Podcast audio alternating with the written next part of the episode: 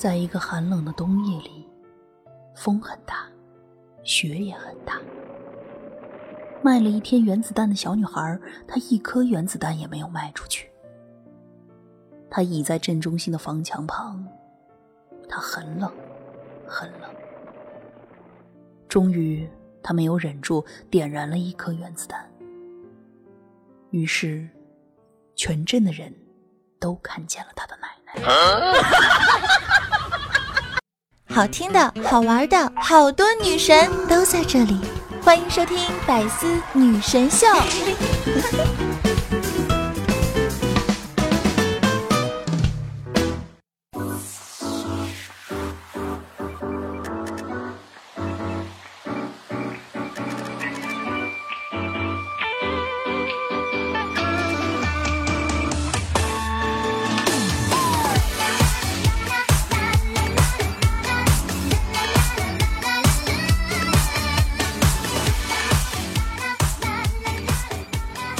Hello，节目前各位亲爱的 ladies and 乡亲们，各位可爱的小哥哥小姐姐们，欢迎来到今天的百思女神秀，我是你们许久未见、久到离谱的百思女神金小俏妞，欢迎回来呢。这句话其实是和我自己说的啊。那这么久我跑去哪里了呢？其实啊是跑去休了一个产假。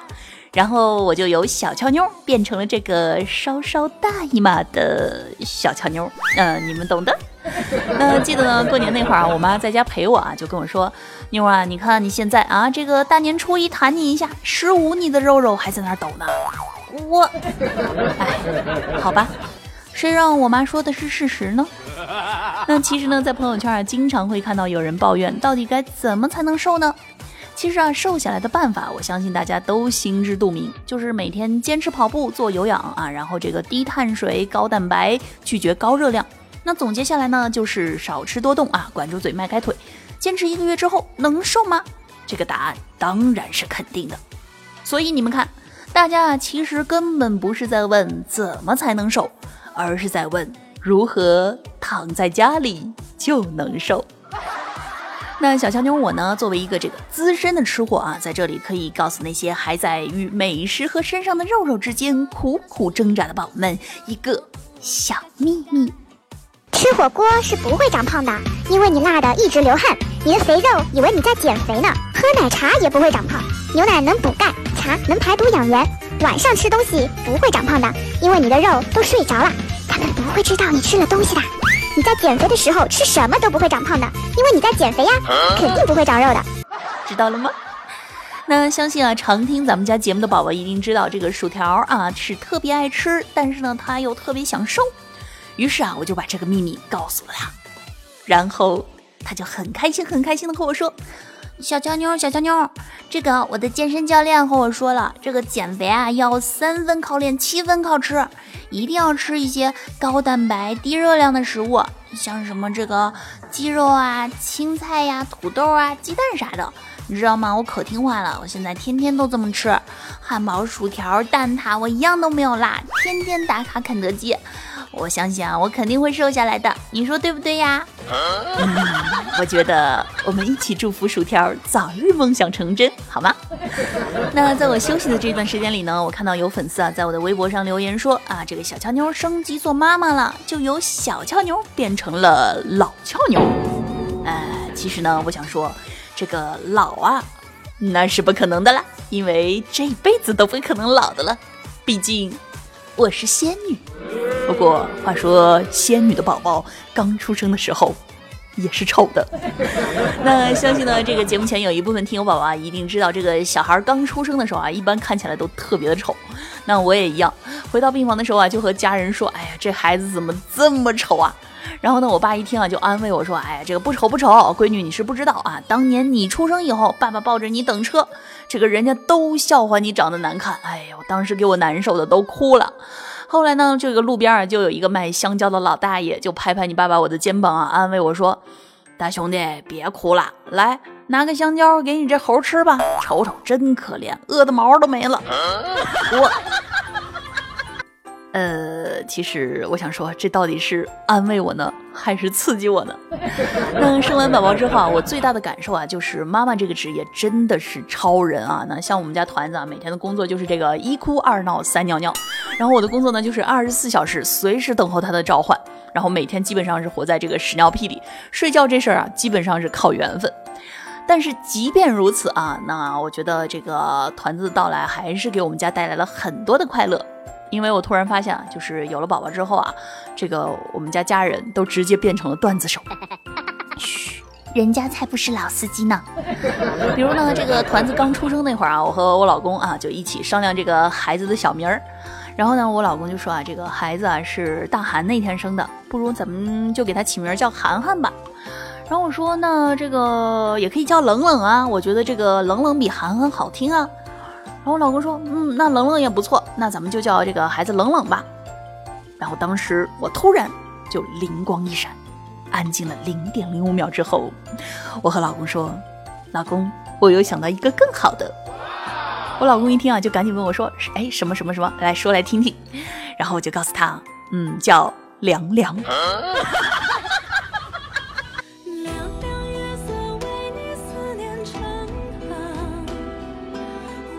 嗯，反正呢，我觉得我一定是一个不坑娃的好妈妈。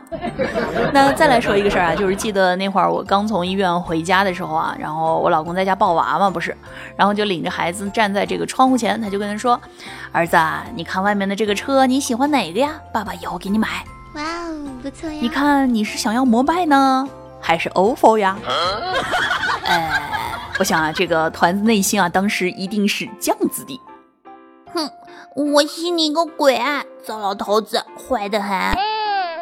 那对于这个小宝宝来说啊，这个一天当中最重要的事情就是吃奶啊。那说起喂奶啊，又让我想起了一个事儿，就是呢，我上高中那会儿啊，我们班有个同学小新啊，他呢属于就是这个胸部啊发育的特别好的那种，嗯，就是简单来说啊，就是有点大啊。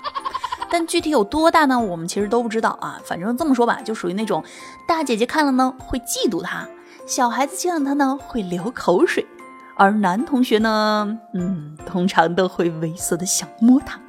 而上体育课的时候啊，这个扣子啊通常会崩开。不过呢，像这些事儿啊，他其实都还是可以接受的。但是最让他揪心的啊，是我们去他家玩的时候啊，正好赶上他嫂子不在家。然后呢，他们家那二货哥哥啊，竟然让他帮忙喂两个月大的小宝宝，而且啊，就是让他当着我们大家的面喂，并且呢，还会变态的拍下照片发朋友圈。你们能想象当时那个场面有多尴尬吗？小新啊，就是一边喂奶一边和他侄子说：“哎，对不起啊，大侄子，叔叔这俩内内那是中看不中用啊。”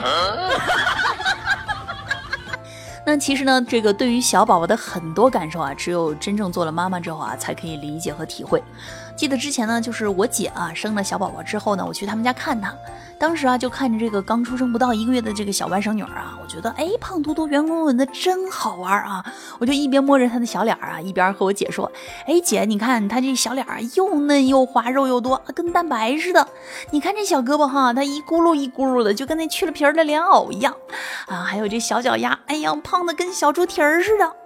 这时啊，我姐就赶紧抱起孩子，警惕的看着我说：‘呃，那个。’”你是不是饿了啊？这个咱家锅里还有剩饭呢。我这个虽然哈，我平时比较喜欢小动物啊，就是顿顿都要吃肉肉，但是我也是有选择性的，好吧？但是呢，现在就是自从自己有了小宝宝之后啊，就完全理解这种感受了。好了，那今天呢，关于这个怀孕生娃的话题啊，咱们就先告一段落啊，不然呢，我怕这个 咱家这些未婚的单身的小伙伴们，估计分分钟要取关跳频道了，会不会还以为自己点错了节目？哼，喵的，我听的不是全网最欢乐、最有节操的娱乐节目吗？怎么变成了育儿节目？那说到这个未婚单身的小伙伴们啊，在刚刚过去的这个五一小长假里，你们有被相亲吗？这个古人曾经约过啊，说这个每逢佳节倍思亲，遇上相亲受两斤。那相信在这个短暂的五一假期里啊，又不知道有多少大龄的男女青年们经历了一场凶残的催婚和相亲。但是呢，到底该怎么在短暂而有限的时间里 get 到无限的信息量呢？那今天呢，小乔妞老师就来好好的和大家讲一讲。首先呢，我认为女性择偶主要有以下六点建议：第一，要找一个让你笑的男人；第二，一定要找一个有工作并且爱做家务的男人；第三，找一个听话的男人；第四，找一个诚实的男人。第五呢，当然是要找一个气大活好、功夫深的男人。第六也是最重要的一点，听好了，就是这五个男人千万千万千万不能见面。好了好了，咱们这个不开玩笑了，接下来咱们就来说点正经的干货。来来来，敲黑板，划重点了。那相亲呢，作为这个现代人一项必不可少的社交活动啊，其中的这个风险和套路，那可谓是。越来越深。那为了确保这个啊，咱家的这个有需要的宝宝们以后在这一项活动中有效的存活率，今天呢就来给大家扒一扒这个相亲当中那些潜在的台词和深坑。首先呢，如果有一天啊，你们家这个亲戚朋友啊，这个七大姑八大姨或者是你的伪闺蜜啊，给你介绍男朋友的时候说，这个小伙子啊他长得很正气。